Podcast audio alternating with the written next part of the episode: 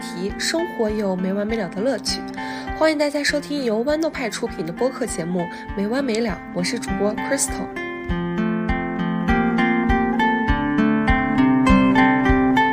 Hello，大家好，我们最近会推出咨询 PTA 相关的系列节目，希望可以帮助到在找咨询实习的同学们。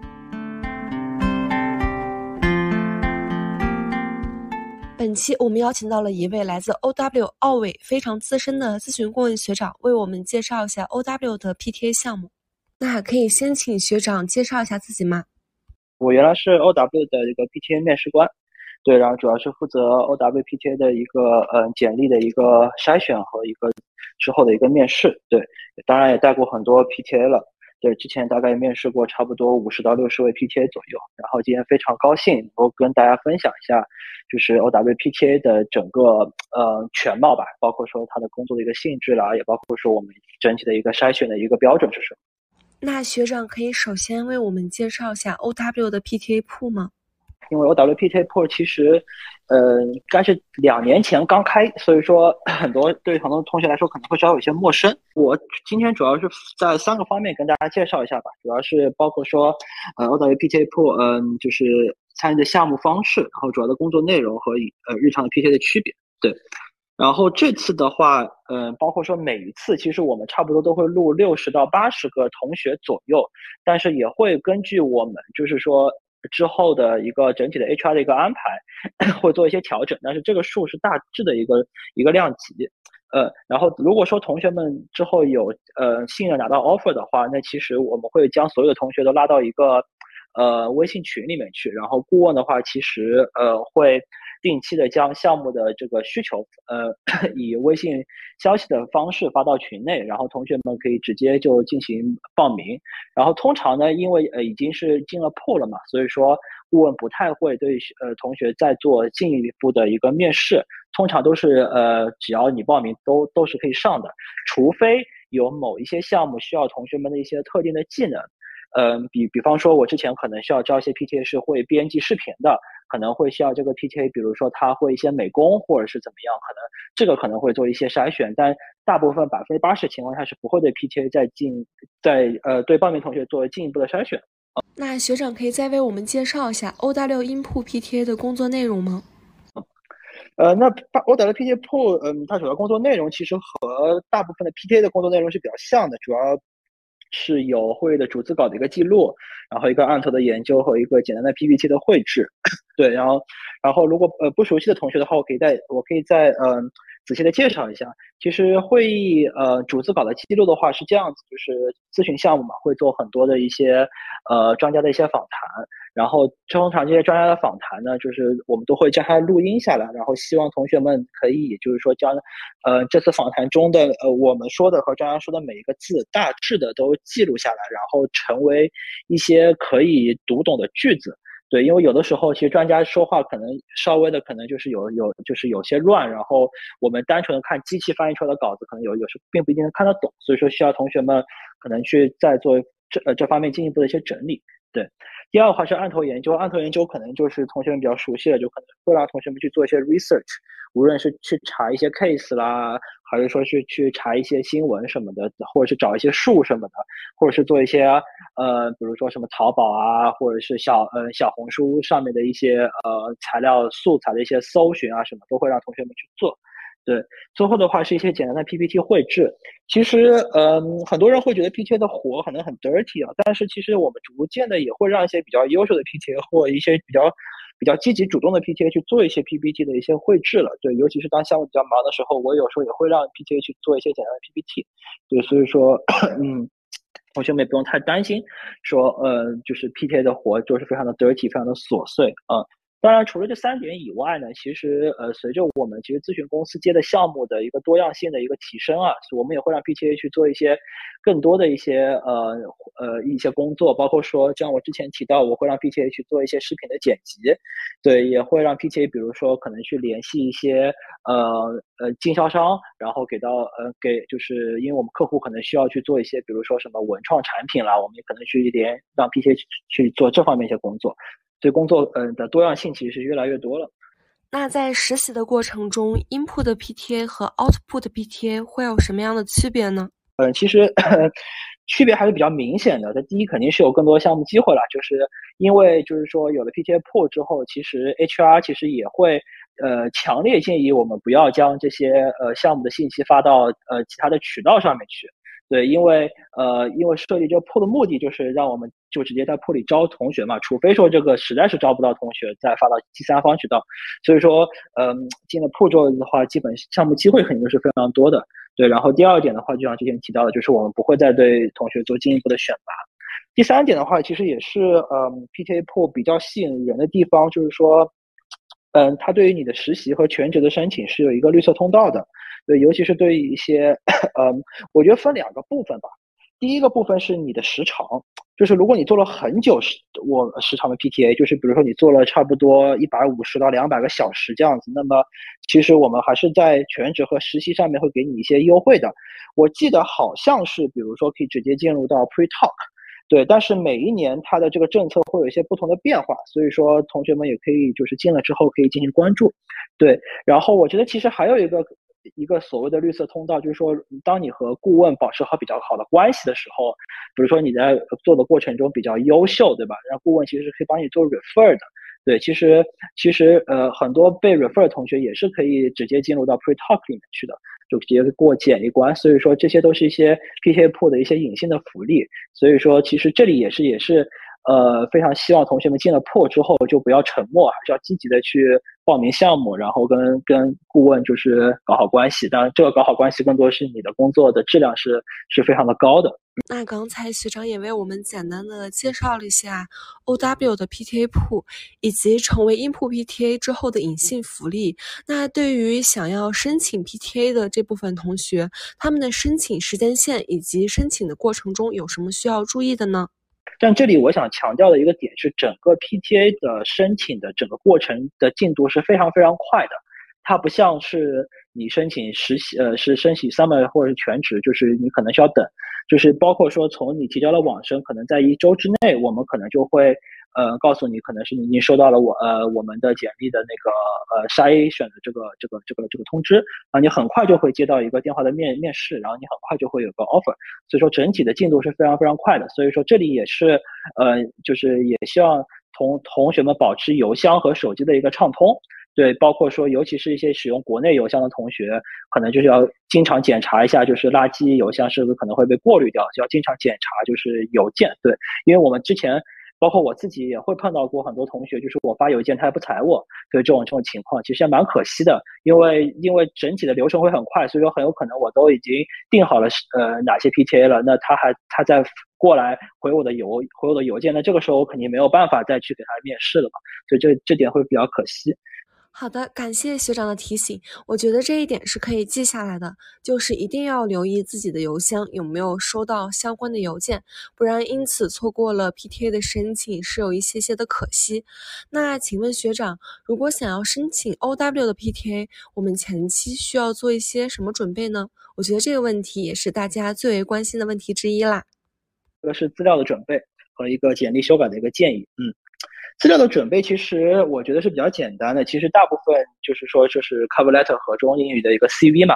呃呃，我我没有仔细的去看今年他要求的一个那个就是一个别的材料，可能要同学们提交成绩单什么的，但通常这些东西肯定没有 CV 那么重要，对，这也是我想呃强调，就是说我希望同学们把更多的心思花在自己的 CV 上面，对，那既然说到这点的话，那么。呃，就是我们，我非常希望同学们的简历是尽可能的专业，尽可能的往，就是你求职、求职全职的这么一个标准靠，不要有非常非常彩色的简历，不要有非常非常奇怪模板的简历，不要超过，不要超过一页，其实最好不要超过一页，对不对？然后不要有任何的错别字啊，或者是 formatting 上面没有对齐啊这种。非常低级的错误，对，所以说你就尽可能的把这次申请当成一次呃全职的申请会比较好一些。那很多同学可能会问 cover letter 这这么一个事儿，就那 cover letter 到底要不要写？要写的话，就是到底要写到什么程度？我个人觉得 cover letter 不是整个申请的重点，对它，所以说你如果说去网上找一个模板。其实也是没有什么问题的。对，然后但是我觉得重要的点就在于说，你不要写错公司的名字。对，然后你中间不要有明显的和这个申请没有关系的，比如说你就申请了一个 PTA，然后你写了什么我我要 apply for 什么 full time 什么什么这种很明显的错误，这种会给就是审简历的顾问一个非常不好的印象。对，所以说我觉得这点避免的话，其实 cover letter 的话就不是一个很大的一个问题。对，那针对于简历和简历修改的部分，请问学长有没有什么好的建议可以给到大家呢？好，那么提到简历的修的简历的修改，那么其实简历的话主要是分成五个部分，我就会建议同学们去好好的做做那个修改。嗯，就一个是教育背景，对，那教育背景的话，其实本质上也是一个一个一个死的东西嘛，你不可能现在去换一个学学校什么的。但是虽既然虽然是这么说。但是，呃，首先 P 呃 PTA 的在教育背景上面一定是比全职的审核的这个宽宽松度要更加的宽的。就是说，我们不是就是只是 M for 非常非常非常 top 的一些学校，比如说清北复交，其实包括说一些再往下的一些学校啦，其实我们都会去，呃，都会去让他过简历关的。对，反而我们现在是觉得说，呃。就是 to be honest，我们有时候会觉得说清北复交的学生反而比较的，就是比就比较难用，可能有的时候反而是一些呃呃下面的一些学校的同学更加会珍惜这次机会，所以他们会更加积极。所以这个点其实呃 HR 是非常非常知道的，HR 已经在多次的会议中也跟我们强调了这一点，就是说不要让我们只是 M for 最好的学校，有的时候其实尤其对 PTA 来说的话，其实我们宁愿。去招一些更愿意干活的学生，比起招一些最最最 top 的学生来的来来的更好。对，所以说我觉得教育背景这块大家不用过于的焦虑。对，但是我其实也强烈建议同学们在教育背景方面的话，把自己的就是年级的排名啊，或你有没有什么得过什么学校啊，或者是什么市里省里的奖啊，这些这些荣誉尽可能的往上去写。对，不要不要不要害羞的去写这些东西。嗯，那第二个点就是实习经历。那实习经历的话，肯定就还是希望大家有咨询啊、投行啊、互联网战略啊、快销啊这方面的一些实习。对，有的话可能尽可能是往去往上面写。那，嗯，不好意思，那很多很多同学可能会说，OK，那我我实习不多，对吧？我我就是申请实，我就是来申请实习的，我所以我没有什么实习。那这个会不会是一个阻碍？那其实它不会是一个非常非常大的阻碍。对，因为呃，因为因为因为首首先我们也知道说 PTA 项目就是给那些就是可能刚刚开始读大学或者是呃读大学大二大三的学学生给申请的，所以说我不会 expect 你有非常多的实习。对，那当然就是说，如果说你没有实习的话，你比如说一些学校的一些项目啊，一些 project 的话，你也可以往上去填，这个也是没有问题的。对，当然这个也会 echo 到，呃，也会影射到第三个点，就是比如说你有些课外活动，呃，比如说你参加过什么欧莱雅的一些大赛啊，比如你参加过什么贝恩杯啊，你参加过一些别的一些商赛啊什么的，你都可以往上去写。对，这些都我们认为是比较是非常非常有价值的。对，对，然后，呃，这个是实习这一块。嗯，课外活动的话，就是呃，艾克到上面这个点啊，就是说有有的话，可能就是或者是跟咨询相关的话，就一定要是往上写，因为我们还是希望能看到同学们有一些课外活动的一些参与，包括说在课外活动的过程中担任一个 leader 的这么一个职位。当然，这个我们是非常喜欢的。嗯，接着是语言的技能。对，呃，语言的技能的话，是我非常非常强烈建议大家一定要去写的。对，并且我非常希望大家能够去量化这么一个呃语言的一个技呃你的一个语言的水平。对，所以说不要只是单纯的就写我的母语是中文，我会英语，这个其实在某种程度上是一句废话。对，所以说呃你要尽可能的去量化它，比如说你的四六级考了多少分，你的 GMAT、你的 GRE、你的托福考了多少分，对，然后。呃，他当然你是往你是挑分高的写了，对。如果说你有个分你觉得不是非常好，那其实你也不要写，要把往好的往往上面去写，嗯。然后接着语言这边的话，就小语种是有很高的加分项的，比如说你会日语啊、韩语啊、泰语啊什么的，一定要往上面写，对。因为有的时候我们会做一些 global 的项目，尤其是现在疫情放开了嘛，我们很多的顾问也会去做一些东南亚的一些项目，对。所以这个时候非常需要。会东南亚语言的一些呃学学生来帮助做一些 research，嗯，最后的话就是一些额外的技能，对，包括像 Slice Writing 和 Python 的技能的话，其实能有的话就尽可能都写上去吧，因为有的时候项目上确实也会希望同学们会有一些 coding 的一些技能，这个这个而反而是对你上项目也会有个非常非常大的一个优优势，对，所以说这边的话都是一些呃，我对于同学们申请 PTA 的。的话，一些简历方面的一些修改的一些建议。嗯，好的，那我们聊完了前期的准备，就到了面试的环节了。这个也是大家比较关心的话题。就比如说面试的时间是怎么确定的？那我们会在哪个平台上进行面试呢？那就 PTA 面试的这一部分，可以请学长再和我们分享一下吗？PTA 面试是这样的，就是说过了简历关的同学呢，就是说 P 呃面试官会发一封邮件给同学，就是说去约一个面试时间。这个邮件不是呃，至少去年它不是呃叫做呃 O W 官方发出来的，是由顾问单独发出来的。当然 O W 官方也会发封邮件，就是提醒你去收到一封顾问单独发出来的邮件。对，所以说当你看到一份顾问发出来的邮件，千万别把它当成是垃圾邮件，它还是一个正式的邮件。对，他会给你约一个面试的时间。对，然后这个时候你只要回复这封邮件就可以了。然后面试的方式通常是手机，对的电话的方式，因为时间比较短嘛，就差不多就二十分钟。对，然后除非你比如说可能在国外，你觉得手机不是很方便，那你可以跟顾问说能不能用 Zoom，其实也是可以的。嗯，你可以在邮件里面跟顾问，呃，就是 raise 出来这么一个问题。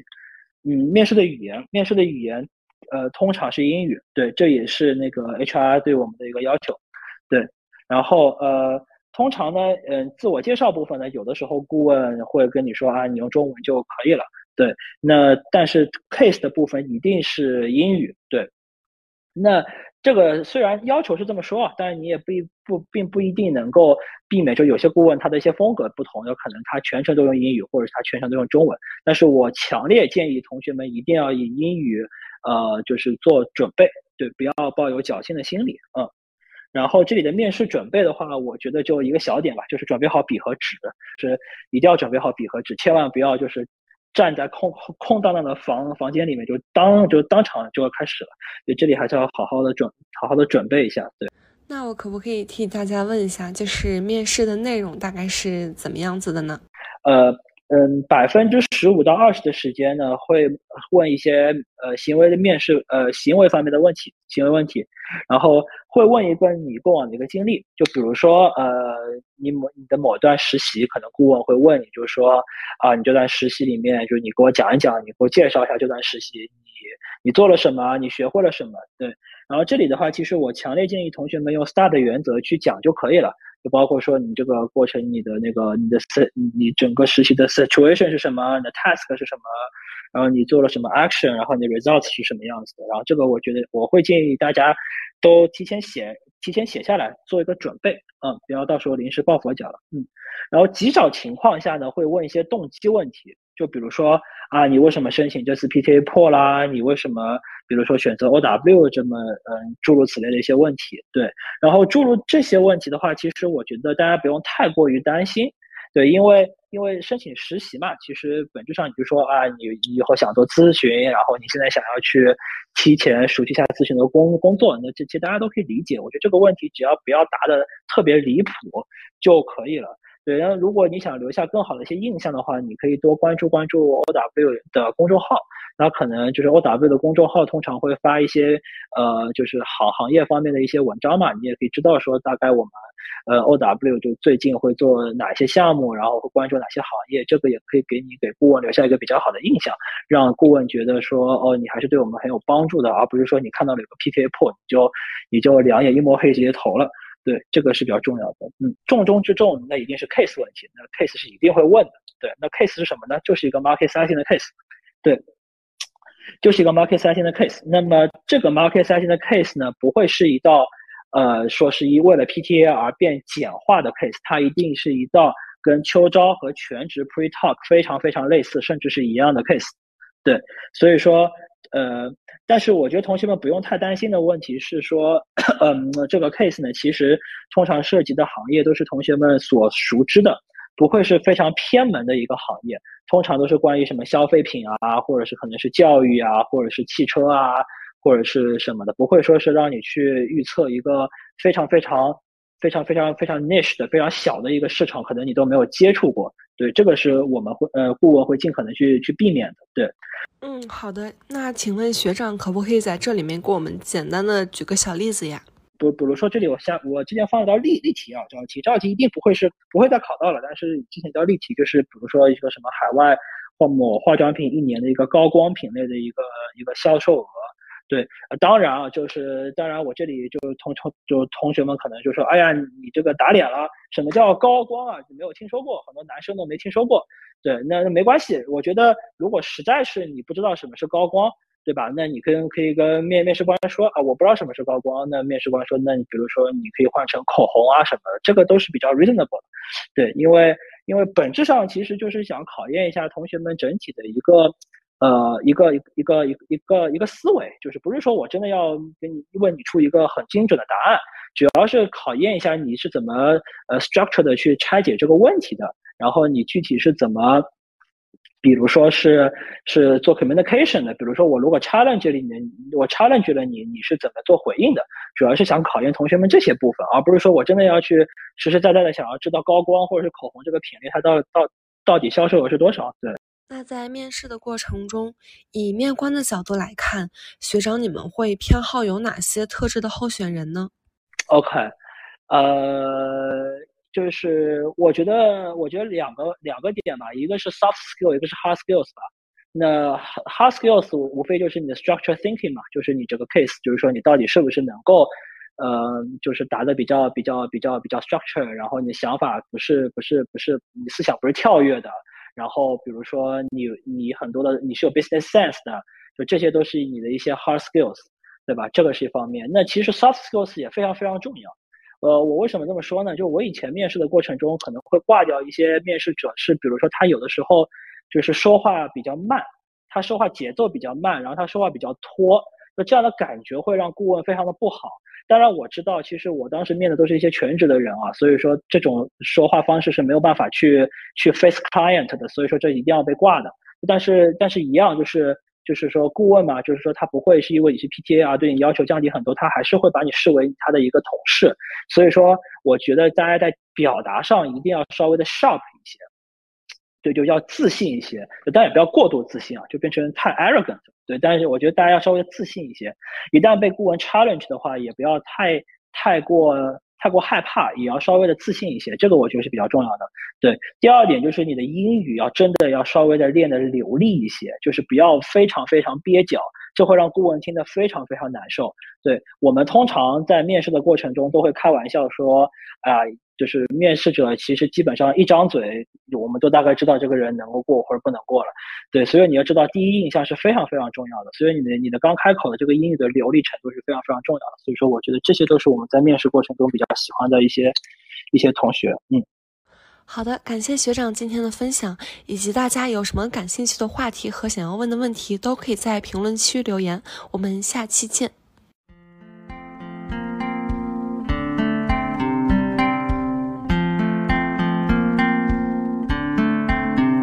欢迎大家在苹果 Podcast、小宇宙、喜马拉雅、网易云音乐、QQ 音乐等平台订阅我们的频道，微信公众号 Wonder Peers 豌豆派也会推送节目的信息，期待大家的收听和反馈，我们下期见，拜拜。